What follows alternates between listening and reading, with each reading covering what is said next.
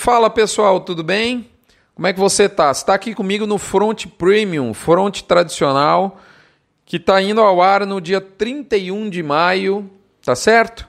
E traz como título Empreendedor, Administrador ou Técnico. Qual deles você é? Companheira e companheiro que carrega o pó da viagem. Sexta-feira, fechando o mês de maio. E que quinta-feira, final de tarde agitado, hein? Eu vou te fazer uma pergunta para a gente começar aqui. Seja você um gestor de um empreendimento próprio, um colaborador de alguma instituição, alguma empresa, em uma ONG, enfim, qualquer setor que você trabalhe, eu tenho certeza que você tem aí coabitando quase que maritalmente dentro da sua mente as três almas do mundo dos negócios. Quais são elas, as suas diferenças, o seu perfil e as consequências? Bora descobrir? Vamos sim, mas antes nós vamos para o comentário da cabine de comando, lembrando a você que o curto prazo da arroba é o que a gente trata nessa sessão que vem no oferecimento de MSD Saúde e Reprodução Animal, VMAX, aditivo melhorador de performance em bovinos, Aglomerax, suplemento especialmente formulado para uso no período das águas, lá pela Conan, Boitel da Agropecuária Grande Lago de Jussara, Goiás, Bifet, suplemento energético para densamento de dieta de bovinos e Frigorífico Minerva. Moçada, comentário da cabine de comando. No seu sofá, tá aí sentada, esparramada a tia Safra. A boa notícia é que dessa vez essa mala sem alça que te visita uma vez por ano veio com uma, uma, uma bolsinha de mão só. Ela trouxe inclusive na cabine do avião. O que eu quero dizer é que a arroba recua de maneira amarrada, a gente vê um pouso suave, como a gente vem falando, isso está continuando mesmo durante o período de maio. O boi gordo encerrou a semana, tá certo, é verdade, em queda pela quinta seguida, no valor de R$ 144,87 na média Brasil a prazo, enquanto a vaca aponta em R$ 135,19 nas mesmas condições, mercado recuando pela quinta semana seguida. Do ponto de vista de abrangência territorial, a gente nota o Triângulo de Minas, Goiás, Campo Grande e principalmente Bahia, Oeste, tanto sul de Bahia, com preços com reduções mais consistentes de preços. Boa parte do Brasil pecuário está de lado, inclusive o Rio Grande do Sul, que tem uma alta consistente nesse momento pela virada de chave para o inverno. Arroba lá no Rio Grande do Sul, eles vendem por quilo vivo, mas em arroba subiu mais ou menos R$ reais essa semana para a gente fazer a mesma baliza de medida de preço nacional. Lembrando a vocês que esses dados são da Scott construído e adaptados em função dos números do abate do IBGE, estudos semanalmente que a gente procede aqui no escritório. Segunda quinzena do mês está encerrando, hoje é dia 31, esse front está indo ao ar para os assinantes no dia 31 para os não assinantes, como você sabe, ele vai lá lá para o meio da semana que vem, final da semana que vem, lá pelo dia 6 de junho. Né? Então você que é assinante sabe nesse momento que a segunda quinzena do mês exibiu, tal como esperado, uma fraqueza no escoamento de carne e o atacado deu uma escorregada. Nada de derretimento, apenas uma escorregada. Mesmo com o amolecimento da arroba, os indicadores de margem dos frigoríficos se aproximaram das mínimas do ano. É fato, é evidente que é um momento de oferta melhor, mas a demanda interna fraca também está contribuindo. Sorte que nós estamos com um volume de exportação bem estratosférico. Óbvio que para a indústria que não exporta isso fica pior e é por isso que talvez nós tenhamos visto aqui, notado, uma pressão na arroba de fêmea maior do que a pressão na arroba de boi, é, observada aí por nós em algumas praças. Mas aí eu te pergunto, moçada, esse clima de final de safra é surpresa? Fala a verdade, é surpresa? Não é possível, né? Não é surpresa. Eu vou te dar um exemplo dentro de casa. A gente está batendo hoje o penúltimo gado de safra tá vindo um valor de arroba, dependendo do, do que vai fechar lá, e juntando o acerto do frigorífico e o que a gente tem em operação em bolsa, as três ferramentas de gestão de preço, algo como 150 a 150,50, talvez até beliscar 151. Esses dias eu disse que nós tivemos chuva de Goiás, chuva de Pará em Goiás, pois agora nós tivemos preço de São Paulo em Goiás. Essa é a oportunidade para você aproveitar, tá na sua mão. Só que o mercado é filme, bonitão. Não adianta você achar, minha amiga, que você vai acordar um belo dia e achar um preço de São Paulo em Goiás do nada. Você precisa caçar isso igual o porco caça a mandioca focinhando a terra. Eu diria que o que foi surpresa mesmo, e aí é do lado negativo, foi a notícia que acabou entrando pelas portas do fundo no mercado na quinta tarde, uma suposto, um suposto caso de vaca louca atípica, talvez em avaliação pelo Ministério da Agricultura isso veiculado, mercado financeiro, a boca miúda conversava disso. Ah, Ministério da Agricultura é o órgão oficial, é o órgão capacitado, está seguindo. Se isso for verdade, eu ainda trato essa notícia como boato. A gente ainda não tem, nesse momento, dia 31 às 8h40 da manhã, um posicionamento oficial. É isso que a gente deve aguardar. Não tem é, nada mais a acrescentar do que um vídeo que eu postei é, ontem e só postei esse vídeo porque eu vi já posts bombásticos. Ah, agora o boi foi com a corda, acabou o piqui do Goiás. Moçada, calma lá, vamos ter informação. Se, se isso for verdade, é um caso atípico, não trabalho com a hipótese de um caso típico. É, a Organização Internacional de Episotias afasta qualquer chance desse tipo de, de ocorrência nesse momento e é isso que a gente tem que se basear. Muita calma, muita serenidade. Quanto menos falar é melhor. Eu só estou voltando nesse tema para parar de postar, para pedir para vocês pararem de postar em redes sociais. Olha, a mesma notícia. Pessoal, tem que ter responsabilidade, inclusive. E para acabar de agitar quinta-feira, anúncio aí de duas grandes empresas, Marfrig e, e, e, e BR Foods. É, é, unindo aí negócios e, o comunicado até institucional das empresas que deve desenrolar mais informação, criando um gigante né, no setor de alimentos. E, portanto, quinta-feira agitada, só me resta dizer o famoso e tradicional segue o jogo, moçada. Vamos direto aqui para o recadinho da mãe Diná. Ela diz o seguinte, ó, a mala da tia Safra é pequena, mas ela despachou um pacote, que é o pacote do imponderável. Plantio dos Estados Unidos atrasado, vaca louca atípica entrando pela porta dos fundos no mercado e por aí vai. Esse pacote resolveu gambirar a direção de preço de boi de milho. O milho derreteu e o boi decolou. O milho decolou e o boi derreteu para quem é pecuarista, infelizmente. E aí, como diz um amigo meu, uai, aí é ré. E é ré mesmo, moçada. O mercado de 19 está perigoso. Eu tinha usado essa frase faz pelo menos uns 10 dias aqui. Alto potencial de volatilidade, volatilidade altíssima, como há tempos a gente não via, volume de mercado financeiro alto, né? Muitos, Mãe de Ná está falando aqui, muitos, muitos entrantes, volume de contrato, mercado futuro muito alto e vo... possibilidade de volatilidade para o bem e para o mal muito forte. Feliz daquele que está protegido.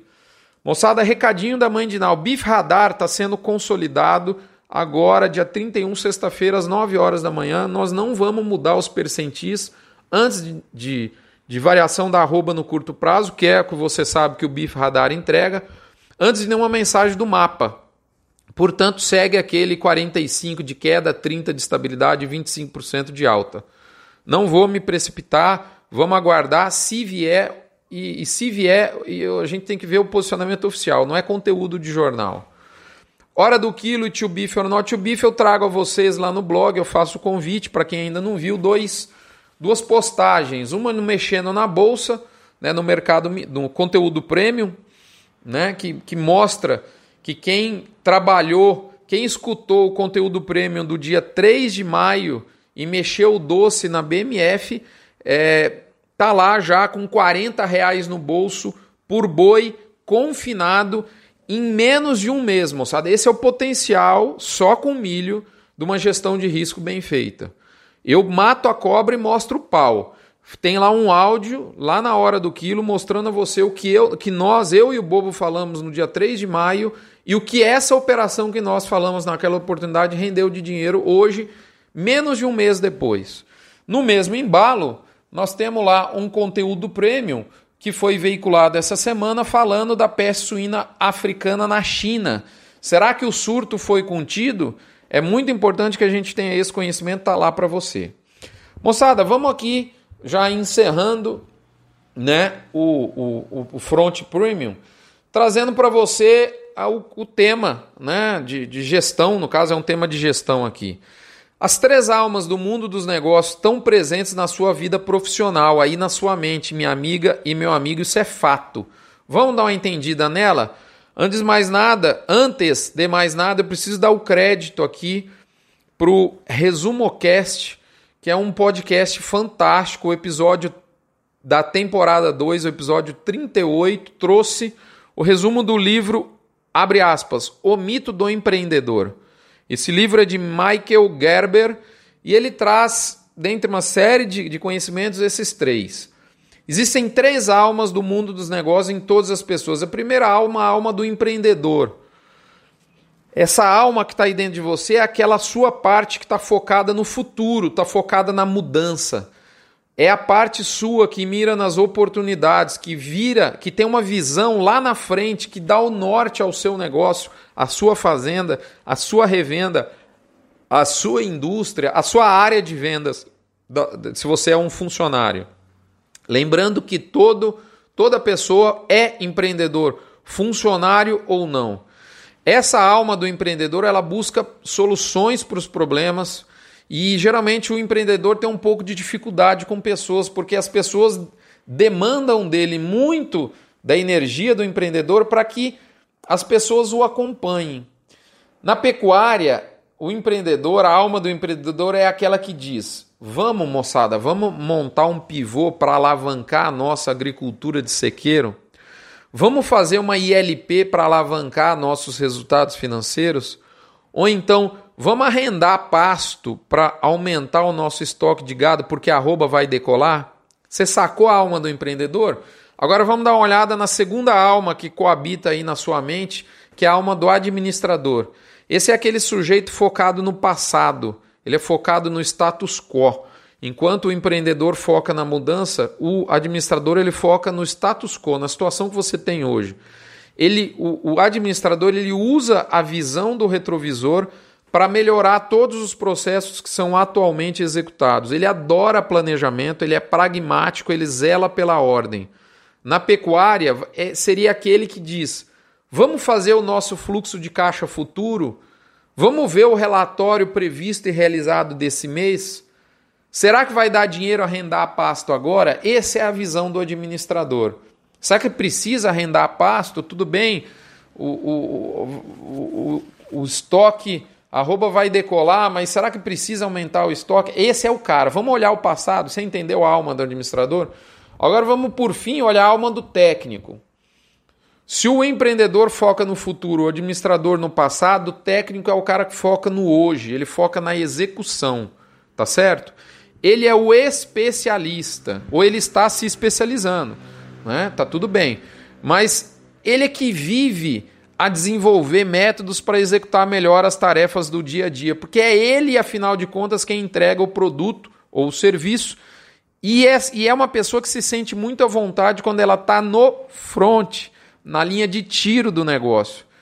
Trazendo aqui para o nosso negócio uma adaptação que eu fiz para o ResumoCast, eu adaptei o conteúdo do ResumoCast que eu sugiro a você, mas eu adaptei para a pecuária. O técnico seria aquele que diz: se você quiser um manejo de pasto bem feito, você mesmo é quem tem que fazer. Aqui na fazenda só se, se embarca boi se eu tiver no curral. Eu preciso ver os pastos a cavalo antes da gente decidir se arrenda aquela fazenda ou não, né, para aumentar o estoque de gado. Você entendeu a visão do técnico? Ele, ele quer estar tá lá, ele quer estar tá no negócio, ele está entregando.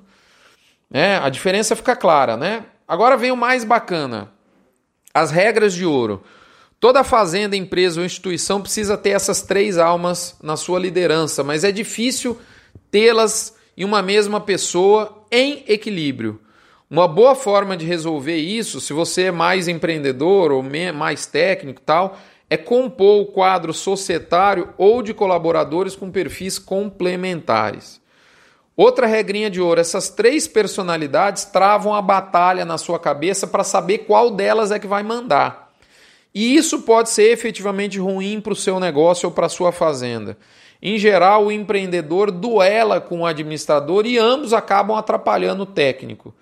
O primeiro, ou seja, o empreendedor produz a sujeira que é inerente do, da inovação que ele está atrás. E o administrador fica querendo limpar essa sujeira, organizar a casa, zelar pela limpeza. E o técnico pensa que a sujeira do empreendedor e a tara por limpeza do administrador acabam atrapalhando seu dia a dia.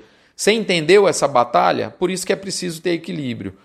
E é aqui que vem a regra mais importante. Os gestores de sucesso têm esses três perfis em absoluto equilíbrio.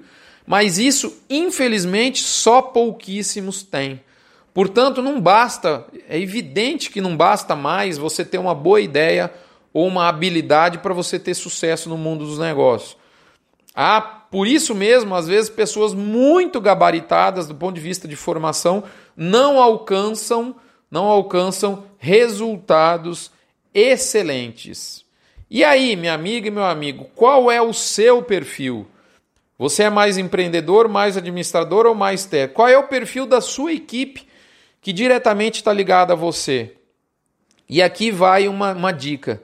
Estudos feitos com milhares de gestores concluíram que a maioria das pessoas é uma mistura de, anota aí, 10% empreendedor, 20% administrador e 70% técnico. Olha só. E eu creio, agora falando eu mesmo, que na pecuária isso é muito verdade. Não é à toa que o produtor adora produzir, esquece de vender, esquece de fazer gestão de risco, moçada se esquece de proteger aquilo que ele lutou tecnicamente anos a fio para conseguir. Ele fica envolvido em produzir, ele, ele quer só entregar. Ele está lá no front, na linha de batalha, produzindo, produzindo, produzindo. Ele acha que a única habilidade e competência que ele precisa ter para conseguir é, ter sucesso na sua fazenda é saber de boi, é conhecer vaca.